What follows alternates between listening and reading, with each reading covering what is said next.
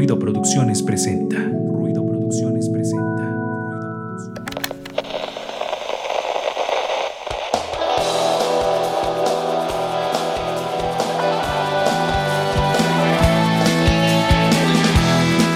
Esto es Ruido de Fondo, un espacio para compartir, difundir y crear contenido cultural independiente.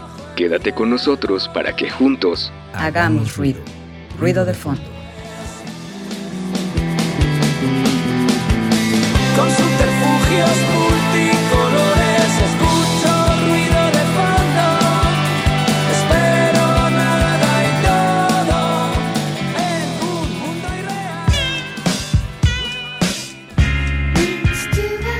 ¿Qué tal amigos de Ruido de Fondo? Les damos la más cordial de las bienvenidas, la más cordial de las bienvenidas a una emisión más a través de donde nos estén escuchando, ya sea en Radio WAP 96.9 de FM, a través también de Spotify en formato de podcast, a través de, por supuesto, nuestra señal en video que hoy está teniendo fallos extraños a propósito de la tecnología de lo que vamos a hablar hoy.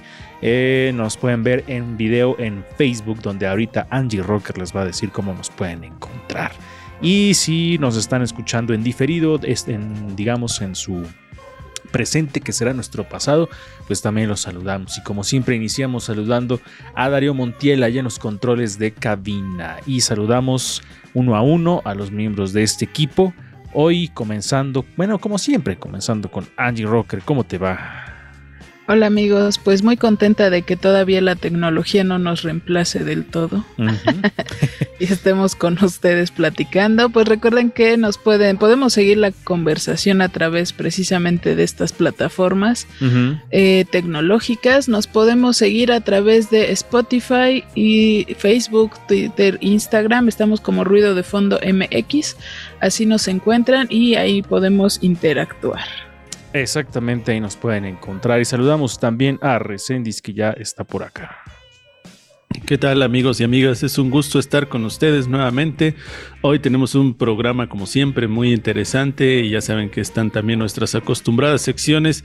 Hoy estaremos platicando un poco de un tema ahí eh, extraño, bueno un poco extraño, pero es el futuro nos ha alcanzado.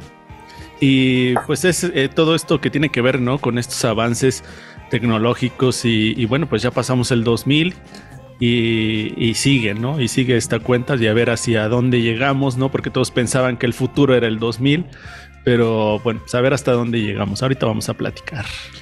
La tecnología ha tomado rumbos insospechados y, y como que estos días se ha ido más y más y más rápido, aunque siempre es así, pero como que estos días ha estado en boga este tema de la tecnología con la inteligencia artificial, pero bueno, vamos a estar platicando de eso más el ratito en unos instantes. Mientras tanto, saludamos a Fabián Rosas que ya anda por aquí, al que por cierto le hice una pregunta hace ratito y no me respondió. pero bueno, ¿cómo estás amigo? Hola, hola. Este, espero que estén teniendo un momento, que disfruten el programa con, bueno, un tema interesante que creo que se está volviendo algo como cotidiano, por así decirlo, ¿no? Y este, y prometo contestarte la pregunta en la sección de cine, lo prometo. Sí, la voy a contestar. Ok, ok. Sintió fue, la sus- fue el suspenso, era para dejarlo con suspenso. Yo Ah. no sé qué pregunta sea, así que también va a ser sorpresa para mí. No, sí sabes, solo que no la has leído o no le pusiste atención a la- las Ah, ya. preguntas. Sí, sí, sí. Este, em, vamos a empezar como siempre lo hacemos con la memoria histórico sonada de este programa. Hoy dedicada eh, a un artista mexicano del que ya hemos hablado en este espacio y que bien podría ser el compositor de la ciencia ficción mexicana. Para mí es de los grandes, grandes compositores y que pues no tiene, yo creo, el, el reconocimiento que se mereciera este señor que es un genio. Así que vamos a ver de quién se trata en esta cápsula, la retrospectiva aquí en Ruido de Fondo. El pasado. El pasado. Suena en retrospectiva.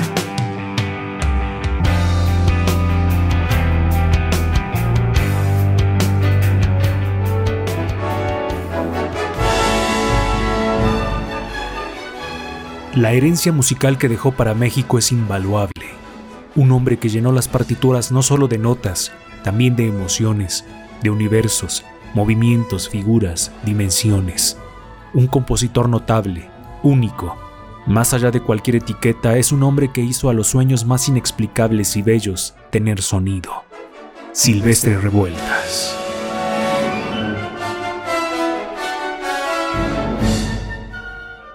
Revueltas nació el 31 de diciembre de 1899 en Santiago Papasquiero, una pequeña población del estado de Durango.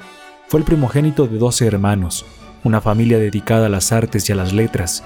Fermín, quien fue uno de los muralistas más destacados del país, José Maximiliano, quien murió a corta edad, Consuelo, Emilia, Rosaura y José Revueltas, uno de los grandes escritores de izquierda y luchador social de México.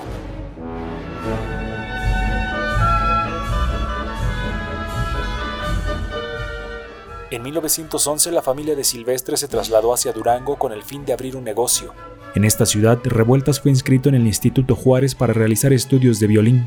Silvestre mostraba un gran desempeño, y fue esto lo que orilló a sus padres a mandarlo a un lugar mejor para desarrollar su potencial.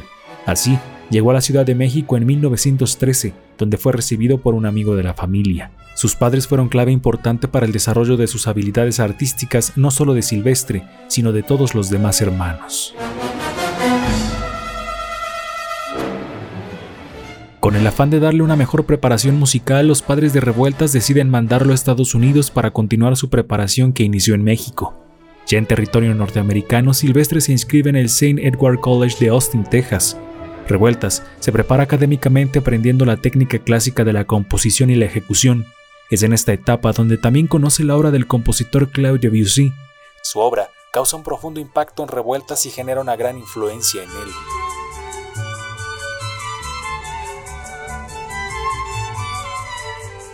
Después de una ardua preparación en Estados Unidos, regresa a México donde ofrece recitales de violín y a realizar una gira por el estado de Guadalajara, León y Querétaro a principios de 1921. Los años de 1921 al 28, de acuerdo con los expertos, son de los que menos se tiene información sobre el autor.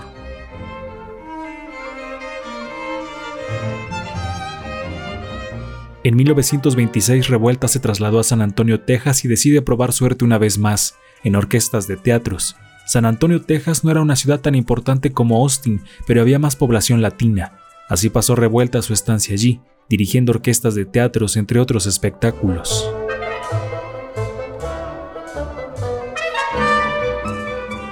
Sus episodios laborales eran esporádicos. Su situación económica y un asalto que le dejaría el rostro marcado para siempre hicieron que entrara en una profunda depresión.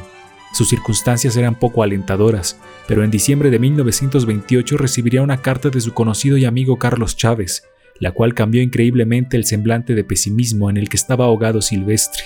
En la carta, Chávez plasmaba sus deseos de que Silvestre dirigiera el Conservatorio Nacional de Música y además le ofrecía encargarse de una orquesta de alumnos, así como varios conciertos de la Orquesta Sinfónica de México.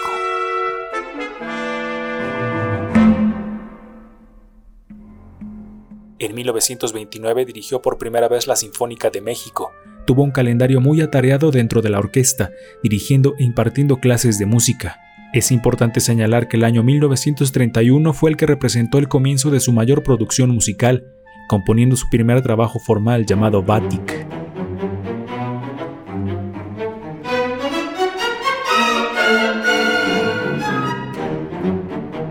Para la mitad de la última década de su vida, Silvestre realizó un viaje a España con fines políticos pero también musicales. Revueltas formó parte de la LEAR, Liga de Artistas y Escritores Revolucionarios. Viaja a España junto a Elena Garro, Octavio Paz, Carlos Pellicer, entre otros, para un encuentro de intelectuales antifascistas. Silvestre mostraba un gran compromiso con sus ideales políticos. Influenciado intelectualmente por su hermano José, Revueltas militaba con ideologías comunistas. En 1936 compone música para cine. Películas como Redes y Vámonos con Pancho Villa son ejemplo de esto. También produjo para diciembre del mismo año una de sus composiciones más famosas, Homenaje a Federico García Lorca, que se estrenó para el 14 de noviembre en el Palacio de Bellas Artes.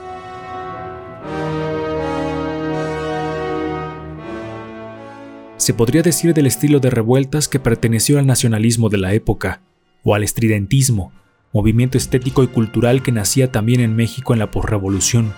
Sí, su música posee elementos que nos hacen sentir los paisajes mexicanos, el campo, los lagos, los cerros, pero también es enigmático, disonante, hasta experimental.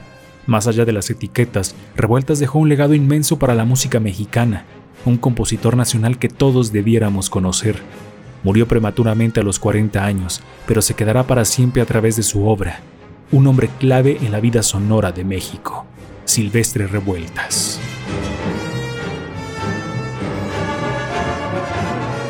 La retrospectiva en ruido de fondo.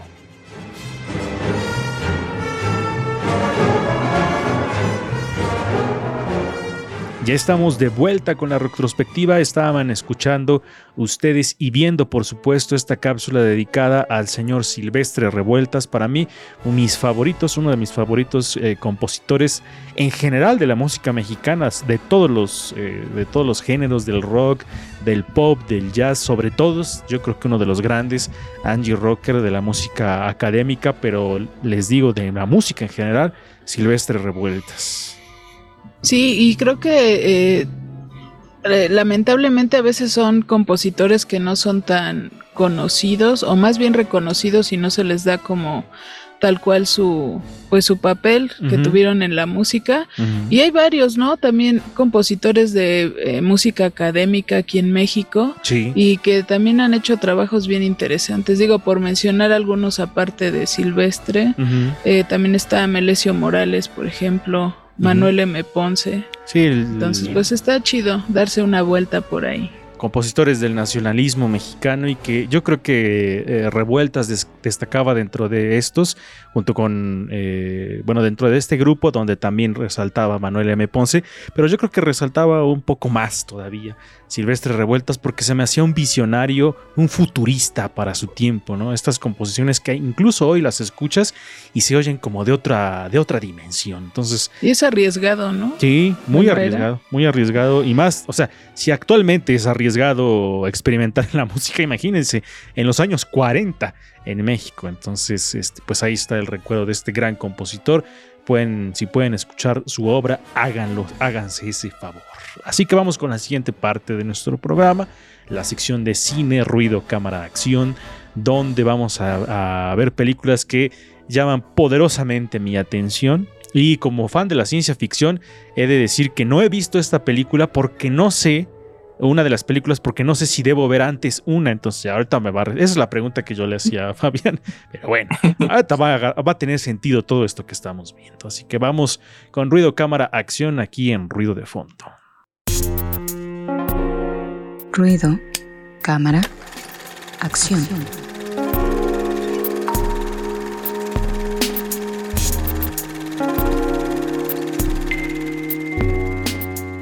Estamos de vuelta en Ruido de Fondo después de la cortinilla, por supuesto, de Ruido Cámara Acción. Hoy Fabián Rosas nos trae películas que tienen que ver con la ciencia ficción o algo así. Porque ya los, los, las fronteras entre la ciencia y la ciencia ficción cada vez se van dibujando más. Entonces, bueno, adelante amigo, platícanos las propuestas que nos traes esta ocasión.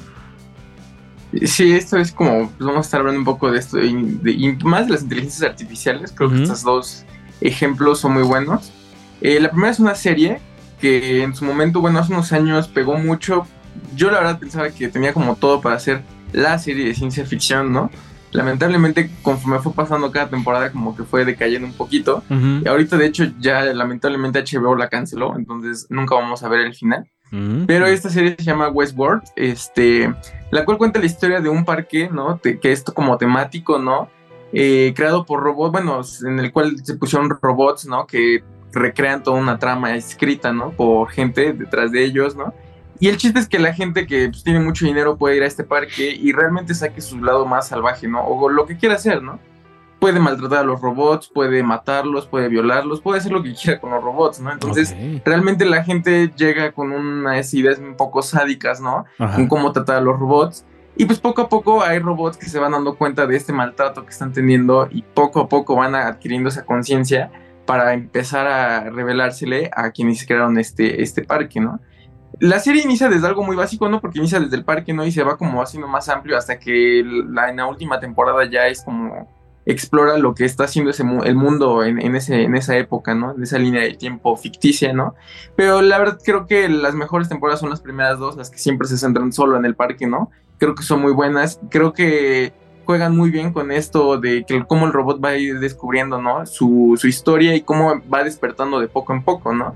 Al mismo tiempo también cuenta con actuaciones muy buenas, ¿no? La primera temporada está estelarizada por Anthony Hopkins, ¿no? Que la verdad creo que hace un villano muy bueno, ¿no? Muy del estilo Hannibal Lecter, ¿no? Ujú. Y cuenta también con actores como Ed Harris, ¿no? Que aportan mucho en un personaje muy interesante y muy inquietante porque es un personaje más misterioso que hay, ¿no?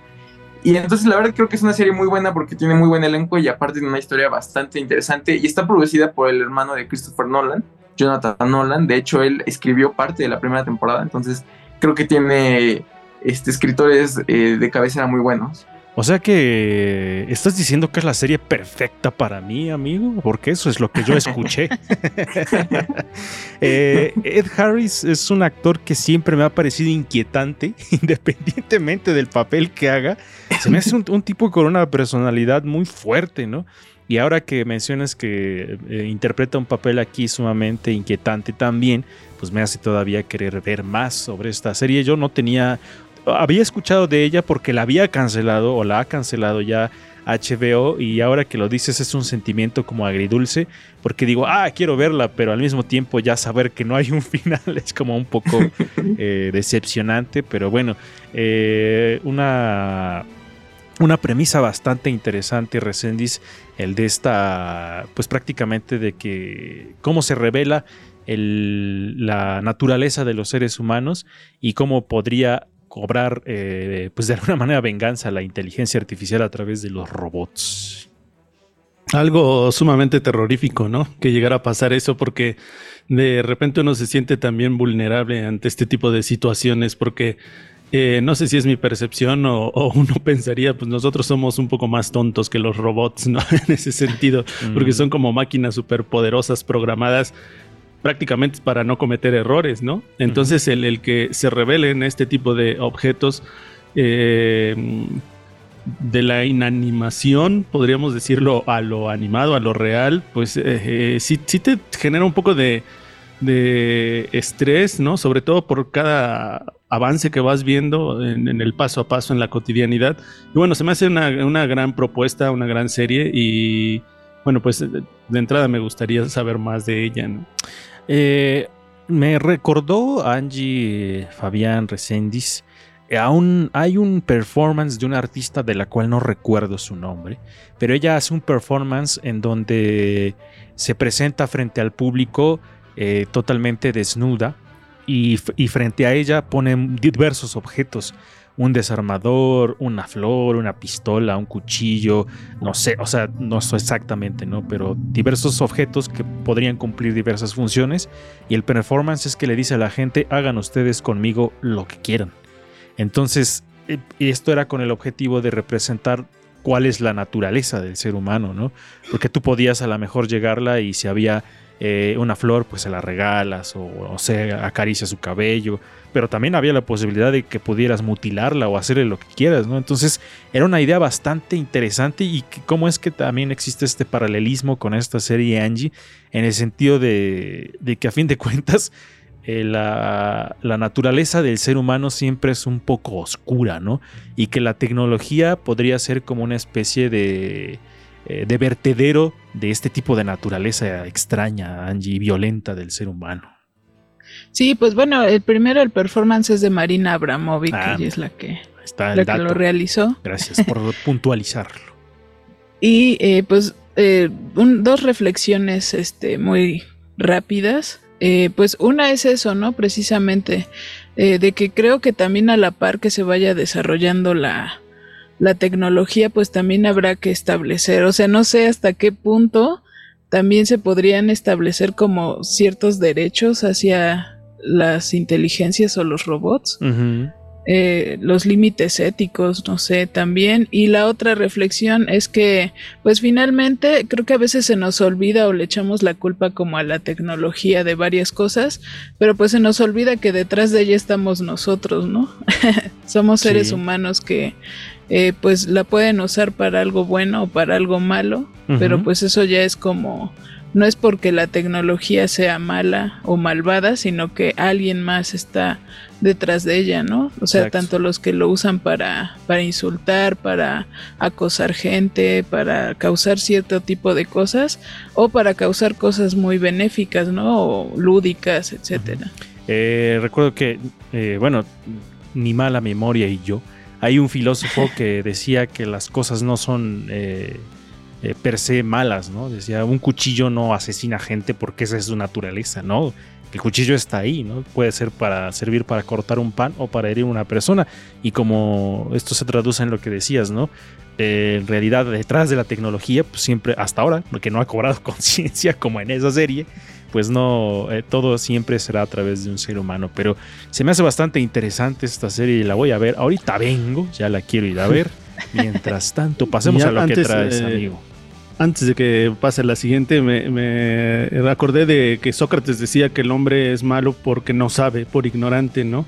Y Rousseau decía que el hombre es malo precisamente porque no, no conoce eh, también eh, y porque se va volviendo malo respecto a la sociedad que tiene. Y Schopenhauer decía que el hombre entre más inteligente es peor porque tiene más herramientas para poder ser eh, peor precisamente, ¿no? Pero bueno, ahí está. Adelante con la que sigue, amigo. Sí, esta película que justo me mencionabas, si tenías que ver la primera para entender la segunda, es Blade Runner 2049, ¿no? Ujú, Una secuela que se tardó bastante tiempo en salir, eh, de la película clásica Blade Runner de Ridley Scott, este, de los ochentas. Este, esta película, bueno, habla sobre la agente K, interpretado por Ryan Gosling, de La La Land, que, bueno, él es un androide, ¿no? Es un replicante, como le llaman en, en este eh, mundo, eh, el cual se, se va, bueno, eh, su trabajo es buscar otros replicantes que como que se han revelado, por así decirlo, y eliminarlos, ¿no? Pero en esa búsqueda, ¿no? Se da cuenta de que puede haber una replicante que haya dado luz a, a un bebé, ¿no? Entonces, pues es esta investigación, ¿no? De descubrir si verdaderamente pasó o no, porque obviamente el, el gobierno y las empresas no quieren que eso pase, porque los replicantes son como esclavos, ¿no? Y pues si pasara, sería como significar que ellos tienen vida, ¿no? Entonces, obviamente es algo que no quieren. Entonces, es una película muy interesante. A mí, bueno, a mí la verdad, Runner me gusta mucho las dos películas, porque también toca muchos temas filosóficos, ¿no? Este hecho de, de- como Angie hace rato mencionó, ¿no? Hasta qué punto pueden tener un derecho ¿no? de vida estos androides, ¿no? Hasta qué punto se puede abusar de ellos, ¿no? Por así decirlo, ¿no? Y hasta qué punto ellos pueden hartarse, inclusive, ¿no? Si es que se llega a ser tan inteligentes como se propone, ¿no? Y es una película muy buena porque a pesar de ser una secuela, la verdad es que creo que está al nivel de la primera película. Y respondiendo a la pregunta de Lalo, la verdad creo que no. O sea, creo que si ves esta película sin haber visto la primera, puedes entenderle. Aunque hay un personaje que pues obviamente sale en la primera y que sale en la segunda, que es el de Harrison Ford. Ujú. Que su historia quizás no la puedas entender al completo porque sí da continuidad a ella. Entonces, fuera de eso, creo que sí es una película que se puede entender independientemente.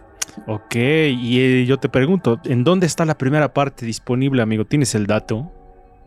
Eh, según yo, está en HBO y esta está en Netflix. Entonces, Ay, qué bueno, ahora sí tengo las dos. sí, es un clásico, ¿no? De la ciencia ficción Blade Runner y con esta secuela que se hizo, Blade Runner 249, que este, plantea también esta cuestión de los androides, y de si tienen sentimientos o no, y eso también me lleva a acordarme de Yo Robot, ¿no? Interpretada ahí, bueno, protagonizada por, por Will Smith, en donde también se pone pues de evidencia estos sentimientos que podrían llegar a, a tener las máquinas, ¿no? Y, y- y me salta la, la duda de por qué el ser humano, Resendis, tiene ese afán. O sea, ¿hasta dónde queremos, a dónde queremos llegar con todo esto de la tecnología? Que ya ahorita lo platicaremos más a fondo, pero ¿hasta dónde queremos llegar a crear otro ser humano? Porque pareciera que ese es el fin último, ¿no? Crear una, un robot o una inteligencia exactamente igual a otro ser humano. Entonces, pareciera que ese es el fin de la carrera. Sí, es curioso, te eh, responderé con una escena de Rajesh Kutrapali en la serie de Big Bang Theory, ¿no? Y su incapacidad para poder hablar con las mujeres Sí. y que finalmente cuando tiene a Siri, la aplicación, eh, cree que la puede visitar, ¿no? Entonces, eh, justamente es que, que cree que empieza a tener una relación con Siri. Eso me parece muy chistoso y viene a colación lo que ya hemos platicado muchas otras veces, ¿no? La película de Her y esta relación también que se tiene precisamente con esta tecnología, que es muy interesante lo que dices. Me quedo con eso, ¿no? Que esta misma pregunta se las dejo aquí a nuestro público, que es porque nuestro fin último es replicar un ser humano como nosotros. ¿no? Yo también tendría la misma pregunta. Creo, creo que Angie Rocker, antes de terminar ya la sección de, cine, creo que es una. La, la soledad más. Es, es, la soledad reflejada, la del ser humano, crear toda esta inteligencia, que a fin de cuentas nos seguimos sintiendo solos en esta avasallante realidad llena de cosas, nos seguimos sintiendo solos porque el fin último es crear algo más, lo más parecido a nosotros, Annie Rocker. Eh, pues, y también digo, algo abonando un poco también a lo que comentaban hace rato. Eh, bueno, justo yo tengo una canción que como que reflexiona sobre ese tema, pero también un poco a la conclusión que llego es que, eh, pues como al ser algo que es una creación de alguien más, eh, pues como que lo quieres adaptar a lo que tú quieras, ¿no? Porque convivir con otro ser humano es saber que esa persona te puede responder de cierta forma y a un robot lo puedes programar para que sea lo que tú quieras, ¿no? Uh-huh. Entonces también es como, como quitar esa parte de, pues de tener a alguien que sí acompañe tu soledad, pero que sabes que va a ser siempre lo que tú quieras, ¿no? Pero también Entonces, esa incapacidad, la incapacidad de no relacionarte, ¿no? Porque también no, no sí. puedes, no tienes la capacidad de aceptar los errores del otro. Es decir, creas algo perfecto para que no pueda reclamarte o no pueda aceptar esos errores. Pero bueno, eso lo platicaremos en el tema. Egoísmo y soledad es lo que con lo que terminamos esta sección. Pero bueno, amigos, recordemos. O por culpa de Fabián. Recordémosle a la gente dónde las puede ver. Este, bueno, Westworld lamentablemente ya no está en HBO. Creo que están a nada de quitarla porque ya la quieren eliminar por completo. Ah, no puede y ser. se va a pasar. se va a pasar, creo, a una plataforma de Roku. Entonces, bueno, ya será otra plataforma más, ¿no? Y Runner 2049 está en Netflix ahorita disponible. Ahí está, perfecto. Bueno, ahí está la sección bastante interesante. Y ahora vamos a hacer un corte aquí en nuestro programa y regresamos a platicar sobre la inteligencia artificial y la tecnología y todas estas cosas. Vamos y regresamos. Esto es Ruido de Fondo. Estás en Ruido de Fondo. Hagamos ruido.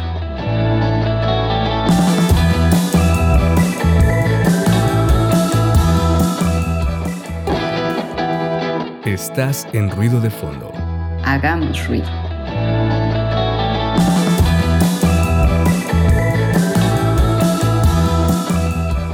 Amigos, estamos de vuelta después del corte. Vamos con la cortinilla del feedback, tema o entrevista. Hoy toca tema y vamos a estar hablando de la inteligencia artificial y la tecnología. Feedback.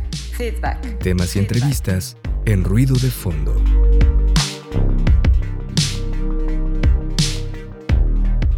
Ya estamos de vuelta aquí en Ruido de Fondo, listos para este tema de la inteligencia artificial y vamos a iniciar con esto que van a escuchar ustedes.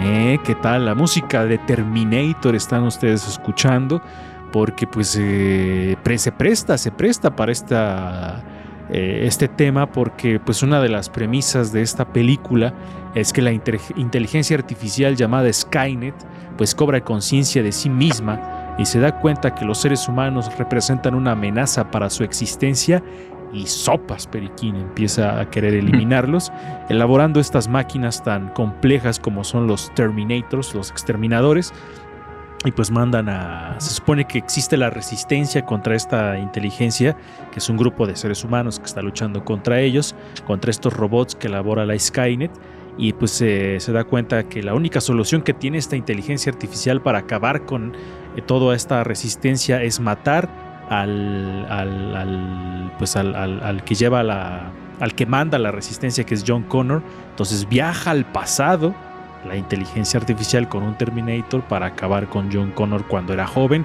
pero pues no se puede y luego se crea toda una saga de películas que unas están bastante horribles. pero yo creo que las dos primeras son las que valen la pena, las otras ya no, no están muy chidas, que digamos. Pero bueno, fueron un, eh, ah, son un hito de la ciencia ficción en el cine. Y pues esta, así abrimos este tema de la inteligencia artificial. Y es que últimamente, amigos, se ha estado hablando mucho de esto, porque que la inteligencia artificial crea un, cuadro impresionante, eh, como si fuera un pintor, que crea una canción, que crea este eh, videos, no sé, todo tipo de cosas, todo tipo de aplicaciones que tiene esta inteligencia artificial. Y hace poco platicaba yo con mi amigo Mark Ruido, que le mando un abrazo y un saludo, e íbamos platicando y diciendo que porque hay muchos videos en los que ahora aparecen las voces de muchos actores de doblaje y que los ocupan para hacer pues cosas chistosas y cosas así. En el mejor de los casos en el peor de los casos pues están haciendo inclusive ya trabajos profesionales con estas voces. Y entonces veníamos platicando qué pasará y un día después de que platicábamos eso él y yo sale un comunicado un manifiesto de todos estos actores de doblaje que se ponen este, de acuerdo pues para eh, digamos eh, pronunciarse sobre esto que está sucediendo y crean una página de internet que se llama ovu.world eh, OVU que es la organización de voces unidas. Todo esto eh, con el afán de, de poner en claro ciertas situaciones les voy a leer algo de lo que ellos este, ponen aquí en su página y dice, la misión de OBU es proteger los derechos fundamentales de los actores de voz en la industria del entre- el entretenimiento, la publicidad y la educación frente a la entrada inminente de las voces producidas por inteligencia artificial, asegurando que sus voces sean utilizadas de manera ética, responsable y garantizando la aplicación de principios como la buena fe y la sana competencia en los contratos y todas las licencias que se otorguen sobre voces, sean humanas o sintéticas. Buscamos ser una organización activa con una voz fuerte en el mundo con respecto a la creación de leyes, la regulación y la implementación de esta regulación en el uso apropiado de la inteligencia artificial. Seremos la voz de la ética y la justicia en la implementación en la implementación de la inteligencia artificial al mismo tiempo que promovemos la creatividad y la diversidad en la industria. Y pues yo creo que algo que no se pronuncia de alguna manera tan claro es que pues la lana, ¿no? ¿Qué onda con la lana que les van a deber?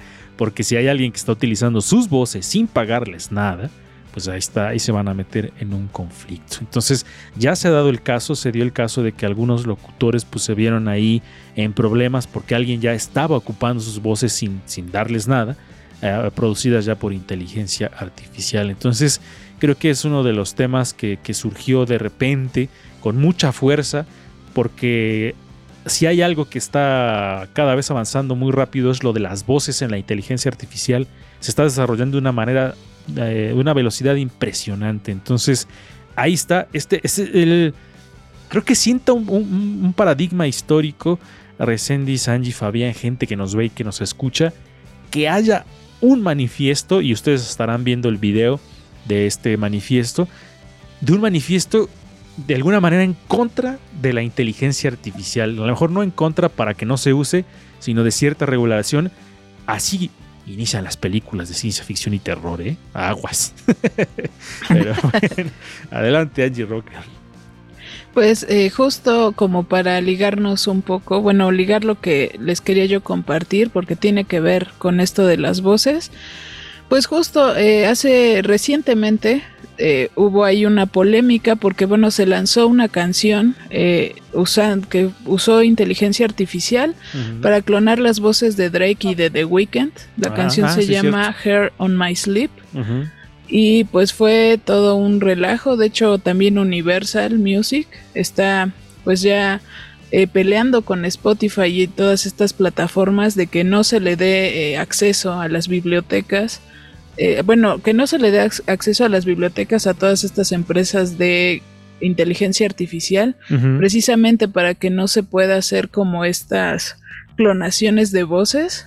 Y pues ya si lo piensas, sí está como, como muy extraño. Te Eh, digo porque que- si lo escuchas y parece que ellos son los que están cantando esa canción, ¿no? O sea, de repente, por ejemplo, en esta nota de la BBC que encontré, eh, que pues sí, la canción no se escucha como de tan, tan buena calidad, como que con eso se están escudando un poquito como para brincarse cosas de derechos de autor. Pero que aún así, pues eh, ya están así como brincando, ¿no? muchos eh, artistas y músicos con este tipo de cosas. Eh, por ejemplo, David Guetta también usó un sitio llamado overdog.ai para imitar la voz de Eminem en una de sus canciones también. Entonces, pues, ¿qué onda, no? Con, con este tipo de cosas. De hecho, hay un canal en TikTok que se llama AI Remixes y puedes escuchar canciones con la voz de Kurt Cobain, ¿no? Por ejemplo. Sí, eh, eh, empezó con, con estos videos como muy graciosos de, por ejemplo, del narrador de Dragon Ball diciendo cosas Sí. que no decía, no groserías o cosas así. Pero esto fue escalando muy rápidamente, Resendiz, y empezamos a encontrar ya eh, trabajos hechos con, con voces completamente hechas en inteligencia artificial, como lo que nos menciona Angie, ¿no? Como esta canción. Y antes de, de- de que- de darle la palabra a Resendiz, ¿qué rayos es la inteligencia artificial?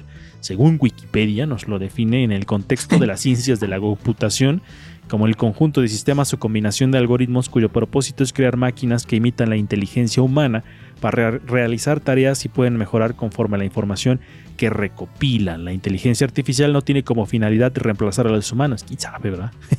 Pero sin mejorar significativamente, la- sino mejorar las, ca- significativamente las capacidades y contribuciones humanas. Ahora sí, Resendiz, adelante.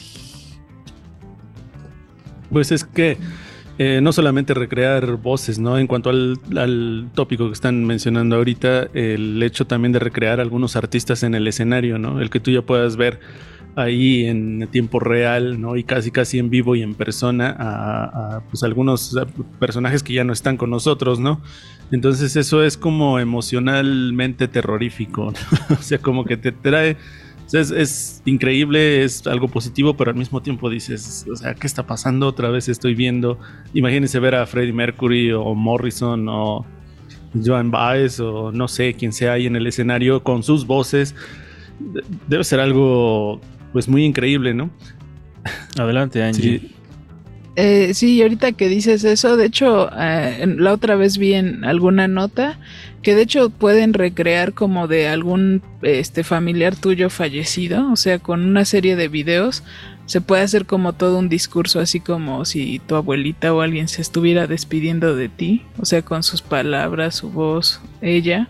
Entonces también sí, ese tipo de cosas da, Sí. no sé.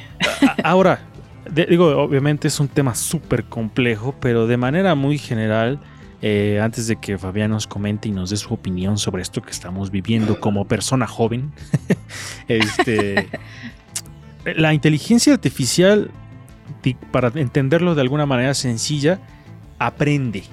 Es decir, por ejemplo, eh, no sé si ustedes navegando en internet, gente que nos ve y nos escucha, se ha eh, eh, topado alguna vez, yo creo que sí, con los famosos captchas, que son estas, cuando tú vas a ingresar a alguna página de internet por algún servicio, por alguna cuestión, te aparece de, antes de continuar, identifica de, de las fotos que estás viendo todas las que sean semáforos, o todas las que sean bicicletas, o todas las que sean perritos. Ya tú le seleccionas ahí para que, para que, para que te dice, para determinar que no eres un robot. Cosa un poco paradójica, sabiendo que los captchas son como inteligencia artificial. Entonces, ya seleccionas tú todas las imágenes y ya. Pero en realidad tú le estás ayudando a una inteligencia artificial a entrenar para que, por ejemplo, decían eh, en un video que estaba viendo en YouTube, a lo mejor eso después se puede aplicar para los, los, los autos que se manejan de manera autónoma. Es decir, con, esos, con esa recopilación de datos, esos, este, automóviles ya pueden reconocer, ah, esto es una bicicleta, esto es un perro, esto es una persona, entonces no los voy a atropellar. Entonces, de alguna manera estamos entrenando todos nosotros a las inteligencias artificiales. Entonces, lo que les decía, la inteligencia la hace por asociación datos, le das un tanto de datos y la inteligencia los ordena y aprende. Y lo que es, a mí me da miedo de eso, es que la diferencia con los seres humanos es que no comete errores, es decir, aprende de los errores. Lo que a veces los seres humanos creo que es lo que nos da esta característica, ¿no? De, chin, ya la regué y vuelves a cometer el mismo error. Eso no le pasa a la inteligencia artificial, porque a partir de que determina y ordena ciertos datos, aprende y ya no comete ese error. Entonces, como se va formando, formando, formando, y yo, ¡ay, qué miedo! Eso es lo que, eh, como que es esta gran diferencia, Angie Rocker. Sí, solo era un, un dato como chistoso de que, de hecho, una inteligencia artificial, bueno, eso lo escuché de El Badiablo, de. José Antonio Badía, pero que una inteligencia artificial había contratado a alguien por internet para que le resolviera un código captcha, diciéndole que era invidente. Ajá. Entonces, hasta eso, ¿no? Nah, y, eh, es, es- es, eh, muy curioso Fabián Rosas porque también hay un... eh, se supone que uno de los... Hay un test que se llama test de Turing, que fue Alan Turing, que se hizo la película, ¿no? Del código Enigma, donde hablan de él, de este, de este técnico tan famoso, eh, que decía que la... ¿Cómo puedes distinguir si alguien es una... ¿Cuál es el grado más eh, superior de la inteligencia artificial? Decía, cuando tú no puedes distinguir si con quien estás interactuando es un robot o es una persona. Entonces ese es el grado máximo de la inteligencia artificial. Pero bueno, adelante amigo Fabián, ¿tú qué opinas sobre este tema que nos acaece y que cada vez cobra más fuerza? Pues yo creo que es algo que ya cada vez está viendo como más normalizado, ¿no? O sea, como que ya cada vez es más común esto. Eh, hace poco tan solo en las noticias, también siento que es algo peligroso, ¿no? Porque en las noticias, por ejemplo, hace- salió lo del Papa, ¿no? Que es, salieron imágenes del Papa vestidos con ropa muy sofisticada, por así decirlo, ¿no? Ujú. Que la verdad sí se veían muy creíbles, ¿no? Esas Sí. fotos. Y a mucha gente sí la confundió, ¿no? Ujú. También me, me topé en redes sociales con un caso de unas fotos de un terremoto que hubo, que hubo en California en los noventas, pero que no son reales, ¿no? Sino que una inteligencia artificial recreó y inventó toda esa narrativa y se ven muy reales esas fotos, la verdad, porque, porque inclusive está el presidente de Estados Unidos en esa ciudad, toda la ciudad está derruida, pero es algo muy realista porque hasta la inteligencia recreó la foto como si hubiese sido tomada en esa época, en los noventas, ¿no? Con un estilo muy único de esas fotografías, ¿no? Entonces es algo que ya da miedo porque ya inclusive puede manipular la información que tenemos. Y, y es que antes era más fácil distinguir que era fake, que era un montaje, que era falso, de lo que no lo era. Y ahora es cada vez más difícil, ¿no? Y también está la otra parte de que obviamente eh, la inteligencia artificial recién dice va a utilizar para cosas buenas. Veía yo una TED Talk o una conferencia de estas que les llaman, donde hablaban de que había un, un científico que estaba haciendo estudios de aplicación de la inteligencia artificial para eh, ayudar en los diagnósticos médicos y decía que la entrenaron para determinar en ese caso sobre los dolores de cabeza. Entonces, como pues muchos, a través de miles de historias clínicas, eh, tomaban a los pacientes que decían, es que me duele la cabeza, es que tengo tal, tal, tal, y la inteligencia artificial a través de miles de historias clínicas se entrenó para poder emitir un diagnóstico. Y decía, luego se hizo una reunión de muchos neurocirujanos en donde se les decía, a ver, de acuerdo a lo que estás leyendo esta historia clínica, ¿qué crees que tenga la persona? Y ahí hicieron todo un estudio con diversos eh, neurólogos y decían, fueron 80% eh, precisos al dar el diagnóstico los, los neurosorijanos. La inteligencia artificial fue 90% precisa. Entonces, ¡ay! es como, ¿qué? ¿Qué está pasando? Entonces de- decían, casi, casi ya podía dar un diagnóstico una inteligencia artificial. Y decía el- este científico Resendiz, ¿van a llegar a reemplazar a los doctores? Él decía que no, pero quién sabe. Pero bueno, también se utiliza para cosas buenas porque a lo mejor, y ya no, pues para la gente a lo mejor de escasos recursos, consultar una inteligencia artificial podría ser más barato, pero también quién sabe, no sé. ¿Cómo ves, Resendiz? Yo creo que hay muchos temas respecto a la inteligencia artificial que podríamos tratar acá eh, y, es sumamente complejo. Una, eh, hay una charla ¿no? entre este, estos robots creados por Gu- eh, Google o, la, o Google, como llamamos la plataforma que crea estos robots artificiales o inteligencia artificial, que en donde sale este video ya, ya tiene varios años incluso, ¿no? donde habla con uno de los trabajadores de la empresa y hace un diálogo entre un robot y él, pero este diálogo se da de una manera muy humana, o sea, lo, más humana posible. Y entonces este personaje le hace preguntas donde pone en, en- duda incluso este tipo de razonamiento, tanto mental como esta forma de interactuar con las emociones, y el robot lo hace, ¿no? Al final le dice que si es un, si sabe que es un robot, si sabe que puede generar sentimientos o emociones, el robot le contesta, ¿no? O sea, tan perfectamente, de forma tan natural. Se habla de que en esta entrevista, no sé si sea un fake también, que después despiden a este trabajador por sacar a la luz este tipo de entrevista, ¿no? Eh, fue muy famosa esta entrevista, anda ahí en, en- en- en las plataformas. Y bueno, eh, esto me lleva a pensar en, ¿recuerdan ustedes el libro de Un Mundo Feliz de Aldous Huxley? Y ven que ahí eh, se elimina el concepto de mamá, ¿no? O sea, era como muy vergonzoso, como un spoiler para quienes no lo han leído, solamente algo del libro, ¿no? Que era muy vergonzoso que la gente siguiera, decían así como en secreto y en susurro, es que dicen que tiene una mamá, ¿no? Y era así como, ¿cómo es posible que antes existían ese tipo de cosas, ¿no? Ahora, con los niños, genera, la gente generada de probeta o, de, o a través de inseminación artificial, pues era que cada quien ya podía eh, pedir características de sus hijos. Bueno, en un artículo que recientemente me encontré eh, de avances científicos para que se, de- hay, que se piensan que va a haber entre el 2030 y 2050, una de estos avances se cree que es la edición genética humana, en donde pues hay una eh, agencia que se llama CRISP que desarrolla, que piensa que va a desarrollar el genoma de muchos seres vivos, incluidos eh, humanos, con facilidad, en donde tú ya puedes elegir eh, muchos tipos de características como altura, color de ojos, eh, nivel de inteligencia, etcétera, etcétera. Y esto se cree que va a ser entre 2030 y 2050. ¿no? La edición genética es un término terrorífico. Sea, edición Totalmente. genética. eh, por eso les decíamos el título del programa, ¿no? Del futuro nos alcanzó. Porque ya, o sea, cada vez quedan más lejanas estas cuestiones de, la- de las películas, de los libros, de las novelas, de los cómics, porque estamos ya como ganándole terreno a la ciencia ficción, como cuando el ser humano le empieza a, agarrar, a ganar terreno al mar, que van construyendo y van llegando más y más más para allá. Así la ciencia ficción, más bien la ciencia, ¿no? Le va ganando terreno a la ciencia ficción cada vez más rápido. Angie Rocker. Entonces lo que nos traías para compartir era eso que nos decías o aparte traías otra cosa. Eh, bueno, pues era esa, esa cuestión como de la, de la cuestión en la música, que bueno, pasando también como a otro tipo de aplicaciones, pues eh, por ejemplo estaba yo leyendo sobre una que se llama Moisés, que bueno, lo que hace es que te puede masterizar tus canciones. Se puede subir como una canción que te gusta, entonces de ahí como, como decíamos aprende como esta inteligencia, ya subes tu canción que quieres que te mastericen y pues ya te la deja, ¿no? Así como, como lista.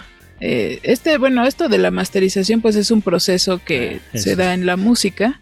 Eh, cuando uno quiere lanzar una canción, después de grabarla, de hacer la, la mezcla, que es pues mezclar los diferentes instrumentos, los niveles, eh, pues después pasa este proceso de la masterización y que generalmente es muy caro, ¿no? Porque pues lo hace un ingeniero de audio, un productor, etcétera. Entonces, bueno, lo que abogan este tipo de aplicaciones es que pues buscan que sea como más asequible, que sea como más este que la gente no batalle tanto los eh, artistas independientes que tengan esta opción, ¿no? Por ejemplo. Es, es que justo eso, ¿no? Es.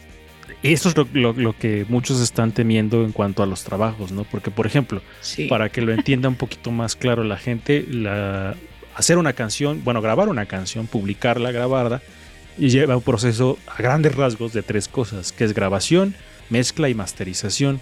La grabación, pues evidentemente es grabarla, y luego la mezcla es mezclar todo, baterías, voces, guitarras, todo ya. Y luego la masterización es darle como esos toques finos a la canción, de ah, un poquito más del volumen a la batería, la guitarra más abajo y que todo ya cuando lo escuches escuche bonito. Pero eso tiene un toque humano. Pero se va a llegar a que la inteligencia artificial aprenda a hacerlo y entonces ya lo puede hacer en automático sin necesidad de un ser humano que es un ingeniero de audio le dé ese toque. Entonces ahí es donde entra esa cuestión de si lo hacen tan bien las inteligencias artificiales, ya no va a ser necesario contactar, eh, contratar perdón, a un ingeniero de audio. Y dices, ¿qué? ¿Qué va a pasar?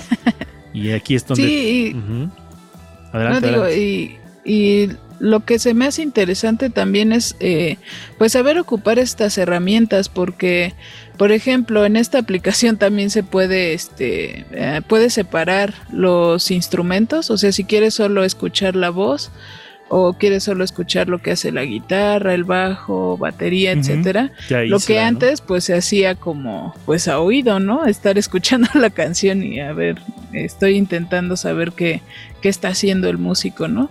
Entonces, eh, si bien te facilita algunas cosas, creo que también como que no hay que perder la curiosidad de hacer las cosas uno mismo, ¿no? O sea, sí está chido que la, una aplicación te diga en qué tono, qué beat tiene, bueno, qué, qué velocidad tiene la canción, en qué tono está, eh, y cosas así, pero también creo que es como muy bonito ese proceso de, de aprenderlo uno haciéndolo. O sea, aunque te equivoques, aunque te salga mal, aunque cantes feo, ¿no? O sea, por ejemplo, con el autotune, ¿no? O sea, que te pueden ahí maquillar la voz, o hasta un filtro de TikTok, ¿no? O sea, que te puedes hacer los ojos de color, un maquillaje, etcétera, ¿no? Entonces creo que también no hay que perder Te como ya- esa parte, ¿no? Y- y- Te llamarían arcaica para ello. Sí. O de- desfasada, ¿no? Ya no estás, ya no eres parte de esta sociedad, porque desafortunadamente para nosotros, por ejemplo, los que creamos, los artistas, ya no eres parte de esta sociedad. O sea, estamos totalmente eh, desplazados porque era lo que comentábamos la otra vez. O sea, ahora, ¿no? Con el uso de las redes sociales y con lo viral, tú puedes crear una obra, te puedes llevar mucho tiempo en tu casa, a meses o años, incluso trabajando en una gran. eh, eh, obra que puedes justificar de todas las maneras posibles, ¿no? Que es arte, pero alguien llega y hace un gatito y eso va a ser lo viral y es lo que más se va a conocer y es lo que va a vender, ¿no? Mientras lo otro puede esperar o incluso se va a perder en este mar, ¿no? Pero Sí, no, que por cierto iba yo rápido a preguntar. eh, por ejemplo, hace unos meses fue como mucha polémica con las ilustraciones, ¿no? De esta aplicación que pues básicamente recopilaba como trabajo de muchos artistas eh, que se dedicaban a ilustrar y te hacía, ¿no? Este varias eh, de tu foto, tú subías su fo- tu foto y ya te hacía ahí como también varias sí. propuestas, Fue ¿no? Entonces un- muchos se quejaron porque incluso hasta ahí salían ¿no? las firmas. Sí, y pues obvio todo, no se les da crédito, ¿no? fue todo un problema. Amigo, en el cine, ¿qué nos puedes compartir? Porque, a ver, supongo que también está esta discusión de no sé si en algún momento la inteligencia artificial puede hacer una película. Pues sí, ahorita tan solo estaba checando, ¿no? Así como investigando. Eh, descubrí que, por ejemplo, hay inteligencias artificiales a las cuales tú les escribes como lo que quieres, la escena que quieres realizar, ¿no? Y ellos ahorita te escriben la escena, ¿no? Te escriben todo lo que puede suceder, ¿no? Y así. Y inclusive hay una película de Lady Bird que dicen que hay una escena que fue escrita por una inteligencia artificial, ¿no? Entonces ya es algo que se está utilizando. También dicen que, por ejemplo, cuando quieres localizar este, una, lo- una localización para grabar, este, hay inteligencias que tú le pones lo- los, las características que quieren y solita ella te investiga y te da ¿no? cuál es la locación a la que puedes ir para poder grabar lo que necesitas. También obviamente también hay unas que son para editar, ¿no? Que ya también ya le pones todo el material que tienes y ellos solito lo empiezan a resolver, ¿no? La manera en la que tú les digas, ¿no? Ujú. Y, pero también estaba pensando en los efectos visuales, ¿no? No sé si eh, vieron la película de Rogue One de Star Wars. No, Este, no aquí hay un, hay un personaje de un general, más o menos, que es que este personaje sale en la trilogía original. En, en- bueno, principalmente en la primera, la de Una Nueva Esperanza, ¿no? La que salió hace muchísimos años y obviamente el actor ya falleció, para ese entonces ya, ya no estaba. Y se recreó digitalmente este, este, este actor, ¿no? ¿no? No se usó, o sea, no fue otro actor el que fuera actor, sino que realmente todo se hizo digitalmente, la voz, todo. Si tú ves la película en ese momento sí se ve un poco extraño porque todavía no está como muy eh, bien trabajado ese, ese efecto, pero realmente ya se está trabajando en eso, ¿no? Ajá. Inclusive se está hablando que pueden traer actores que ya murieron y hacer toda una película con ese actor basándose en las imágenes y en los videos que ya se tienen de él, ¿no? Entonces es algo un poco terrorífico porque pues ya es como inclusive explotar a actores que ni siquiera ya están vivos. Ese es el. creo que es el culmen del capitalismo, ¿no? Vamos a explotar a los que ya se murieron también. Pero creo que, creo que fue Bruce Willis, ¿no? El, actor que vendió los derechos ya de su cara para las inteligencias artificiales. Creo que él, junto con otros, que dijo: A ver, voy a vender los derechos. Si pueden hacerlo ustedes, pueden recrear mi cara. y le pagaron, pues, una lanicísima, ¿no? Porque decir, bueno, pues ya no voy a actuar, pero pues pueden ustedes recrearme en las películas que quieran. Y ahí está. Y esperamos miedo. que lo haya hecho antes de que quedara completamente en un estado de, de Alzheimer, ¿no? Sí. que qué tal lo hizo recién y pues eso ya no. Después van a generar, a- después va a aparecer ahí Carlos Marx, ¿no? Diciendo todo lo contrario a lo que había hecho con el capitalismo. Entonces es un gran peligro también. Qué miedo. Vámonos. Se acabó el tiempo de manera muy rápida. Que nada más para terminar, hace poquito descubrí una función de Google que seguramente ya estaba, pero que a mí me pareció algo así como muy sorprendente, porque yo todavía tengo esa capacidad de sorprenderme por cosas. Pero yo no sabía que existía esto de Google Lens, que es que tú abres, le pones ahí esa, en esa herramienta de Google y tú le acercas la cámara, tomas una foto y te va a decir toda la información.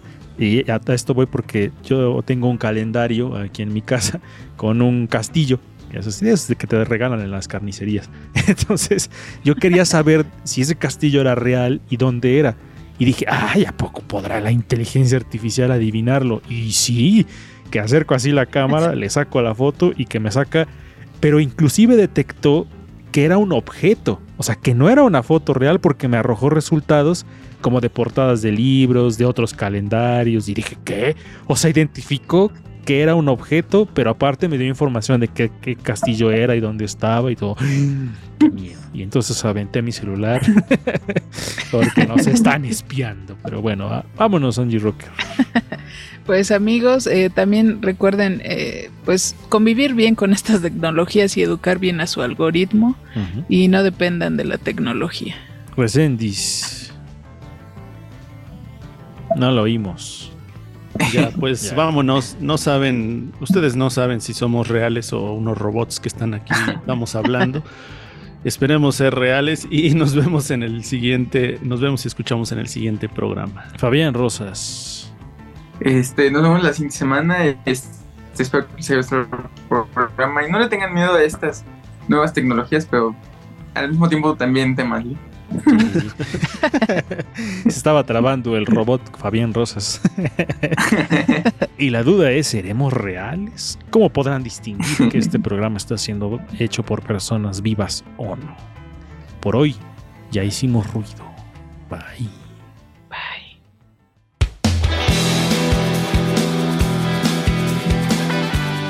Por hoy ya hicimos ruido, ya hicimos ruido, ya hicimos ruido. Escúchanos en la siguiente emisión de Ruido de Fondo. Síguenos en todas nuestras redes sociales. Nos encuentras en Facebook, Twitter, Instagram, YouTube y Spotify como Ruido de Fondo MX. Ruido de fondo.